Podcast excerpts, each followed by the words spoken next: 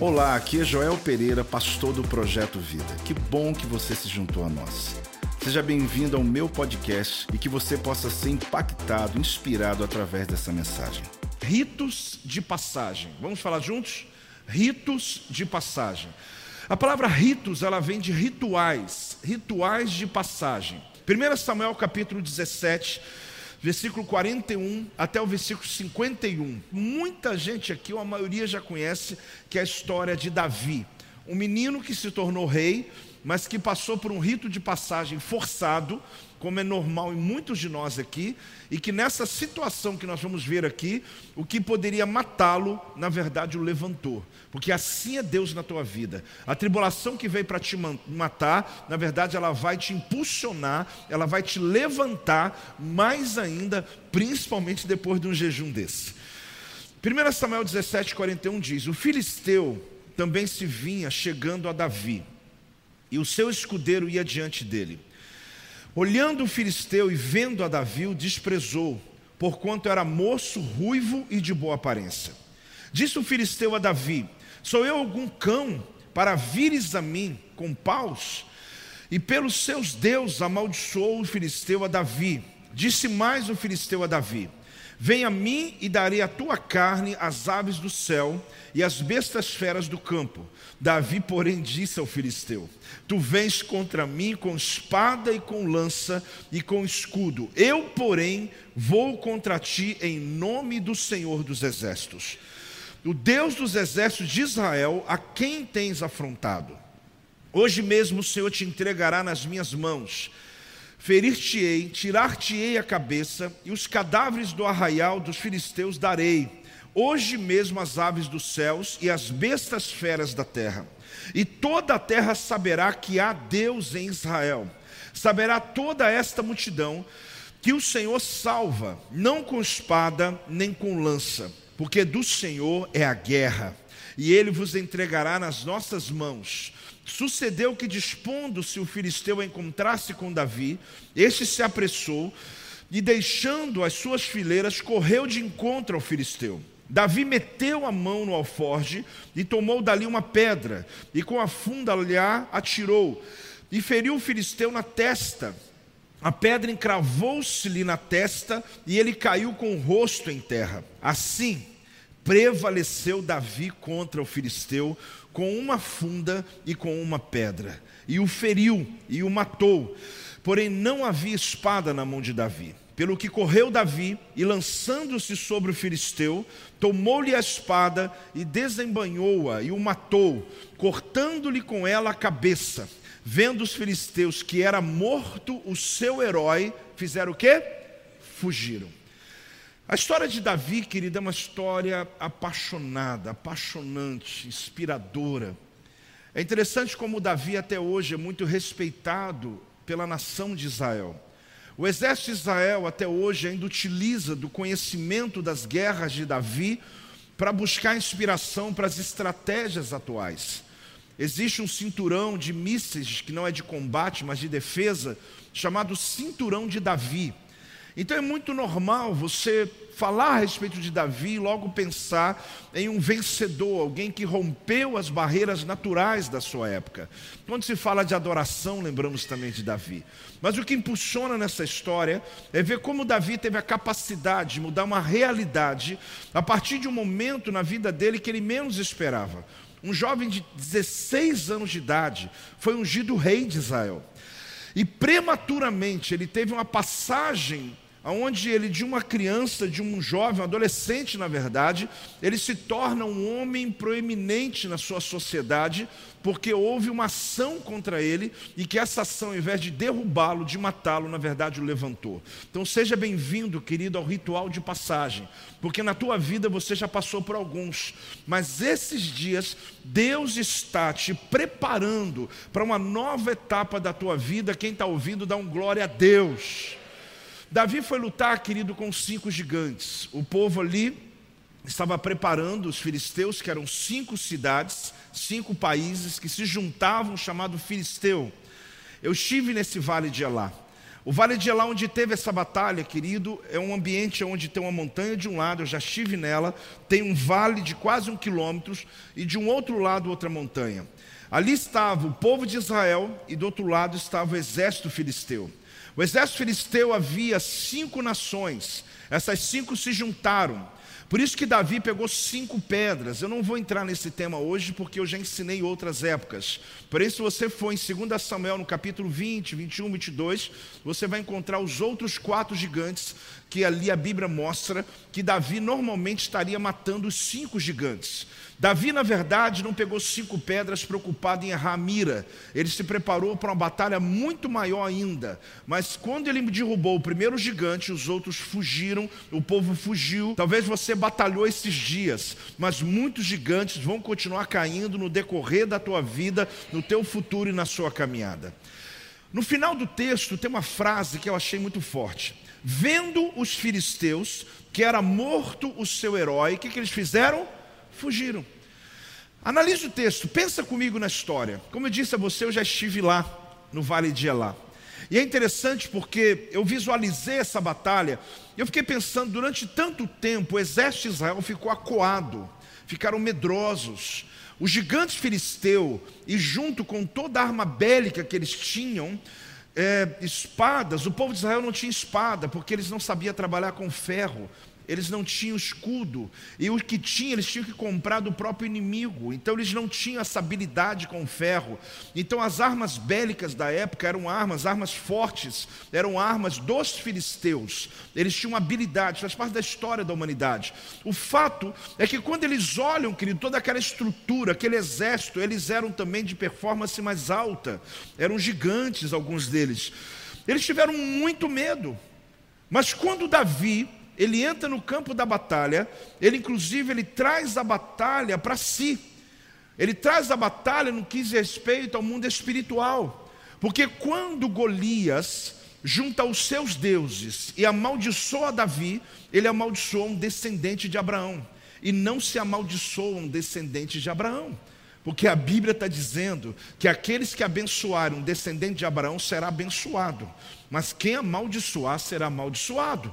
E quando Golias ele disse: Eu te amaldiçoo, Davi falou: Agora eu ganho porque ele não podia ter feito isso. Ele perdeu a batalha pela boca dele, porque ele tinha toda a condição de vencer Davi, mas quando ele buscou a guerra e levou para o campo espiritual, ninguém vence o Deus que está sobre a tua vida, querido. Talvez pessoas podem vencê-lo, talvez fazer coisas contra a tua vida com mais inteligência até do que a sua. Pode acontecer, com mais esperteza do que você, mas quando alguém leva a batalha para o campo espiritual, ninguém amaldiçoa um filho de Deus, meu amigo. Aí a batalha não é mais tua, a batalha é do Senhor. Você está percebendo ou não? Por isso Davi pega o gancho e quando o Golias fala, eu vou, como que pode? Você acha que eu sou um cachorro para você vir com paus? E ele fala com Davi para amedrontá-lo, eu vou matar você, vou deixar o teu corpo estirado. Você vai ser comido por alguns animais aqui. E Davi, quando ele acabou de falar, Davi falou: Você vem contra mim com escudo, você vem com lança, você vem com espada, porque esse era o trio fabricado pelo povo filisteu e desejado pelos outros exércitos do mundo. Eles eram catalisadores dessa obra de arte. Ele falou: Você está vindo com toda essa estrutura, mas eu vou contra você em nome do Senhor dos exércitos, e Ele vai me dar você hoje nesse campo de batalha. Eu vou cortar tua cabeça e vou colocar teu corpo aqui para ser comido pelas bestas feras. Amado, quando ele diz isso, acho que Golias deu uma balançada. Falou: Que menino é esse com 16 anos e tamanha autoridade? Mas é porque porque ele percebeu uma coisa: houve um erro. Golias não podia ter amaldiçoado um descendente de Abraão. Querida, a palavra funciona até no campo de batalha, a palavra funciona em qualquer ambiente, e Satanás muitas vezes vem contra você, ele, ele, ele vem com estratégias para te derrubar, mas ele peca na palavra. Quando ele vem contra um filho de Deus, ele não consegue romper, porque toda arma forjada contra ti não prosperará, porque o Senhor, o Senhor te prometeu, o Senhor te prometeu. Então você percebe que quando os filisteus viram que o herói deles morreu, você viu no texto, eles ó, fugiram. Agora, como que um exército inteiro aqui se sente tão acuado, o exército de Israel, um exército inteiro aqui, que se sente tão superior, tão poderoso, esse exército fica medroso e esse exército medroso fica corajoso, porque tudo depende da regência. Vamos falar alto? Porque tudo depende da regência. Muita gente quer trocar a equipe de trabalho. Eu já vi pastores dizer para mim, apóstolo, não tem jeito, eu não tenho uma igreja como a sua, uma igreja que as pessoas estão engajadas, pessoas que ofertam, pessoas que são ricas. Eu falo, vai falando, é isso mesmo né? Eles falam de vocês um monte de coisa que eu falei, é isso mesmo. Eles são tão abençoados, então eu falei, vai falando, né? Mas o meu povo não me acompanha, eu falo, pastor, não tem nada a ver com o povo, tem a ver com regência. Quando você desafia, as pessoas crescem, as pessoas rompem, a realidade muda, a mentalidade muda, não importa o bairro, não importa a condição social. Pode dizer amém, irmão, em nome de Jesus. Deus pode fazer um grande exército em qualquer ambiente, em qualquer lugar. Eu creio nisso. Porque Davi, querido, quando ele está com a cabeça do gigante, aí o povo de Israel começa a ter coragem e o inimigo foge. É assim que Deus quer mudar esse pêndulo, querido, onde a balança estava pesando mais para você, mas o Senhor está mudando, está mudando, está mudando e colocando você em posição de vitória, em posição de assenhorar-se sobre a batalha. Você estava sendo subjugado, acharcado, pisado, mas Deus virou o jogo, em nome de Jesus, Deus virou o jogo, porque o jejum te posiciona numa condição de vencedor. Quantos vencedores tem aqui? Vai, vai adorando ao Senhor com as tuas palmas, em nome de Jesus. Na verdade, ele mudou o foco da batalha. Davi mudou o endereço do medo. O medo estava aqui, passou para lá. Ou estava aqui, passou para o outro lado. Veja como a regência influencia as sensações, né? De repente, o mesmo povo começa a acreditar. O povo dos dois lados, na verdade, era o mesmo, mas a atitude daqueles que o representava mudou toda a realidade. Existem ritos de passagem, querido, rituais em todas as culturas, em todas as sociedades. Que na verdade os rituais eles garantem a sobrevivência, a sobrevivência das sociedades. Aposto que afinal de contas, que ritos são esses? A verdade, eles são naturais. Governos findam, contratos findam, por mais aqueles que pareçam vitalícios, mas uma hora acaba. A verdade é que pessoas morrem, filhos casam, nascem bebês, pessoas se formam. Enfim, o dia terminou. Houve um rito de passagem hoje.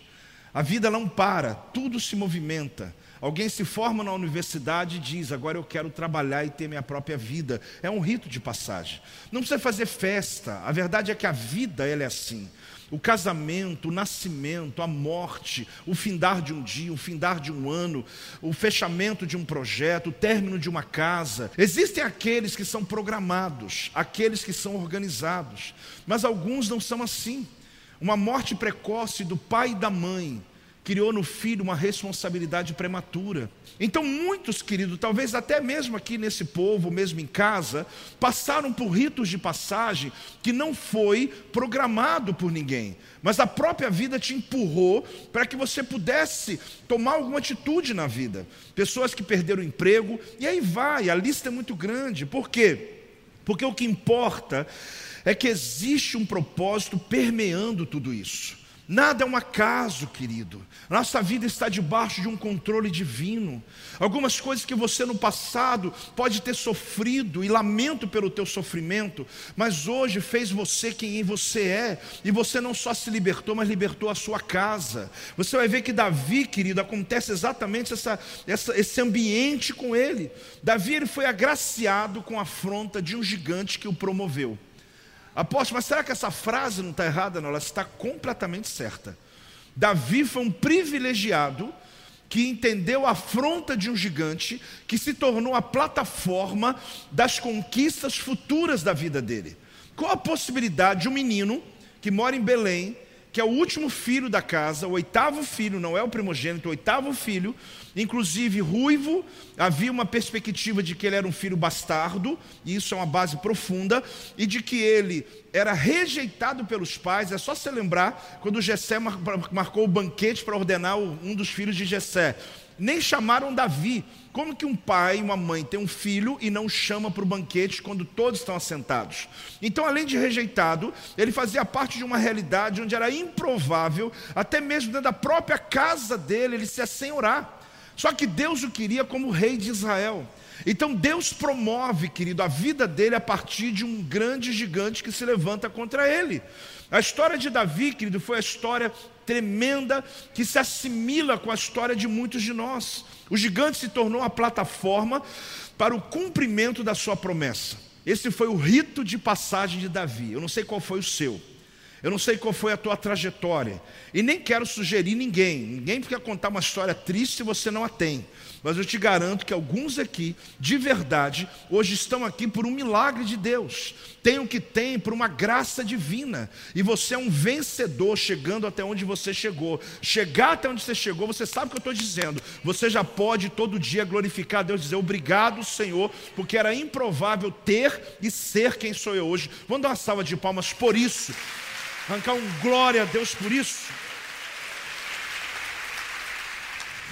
Então foi nesse vale que o Senhor promoveu um menino ruivo rejeitado pelos pais, pelos irmãos, agora a começar sua trajetória de um reinado, de um país, de um grande país. Ele se torna um príncipe, porque você deve se lembrar as coisas que estavam prometidas àquele que seria o vencedor do gigante: casar com a filha do rei. Quando ele venceu o gigante, ele se torna príncipe que casou com a princesa.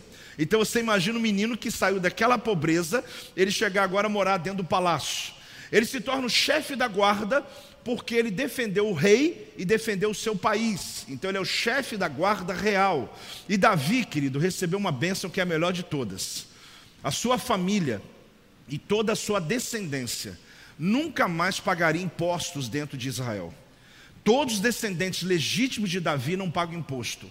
Exemplo, Jesus era descendente de Davi. Naquele dia que ele pegou aquela, aquela moeda e disse: Dá a César o que é de César, não era pelo imposto dele, porque Jesus não precisava pagar imposto pelo fato de ser descendente sanguíneo de Davi.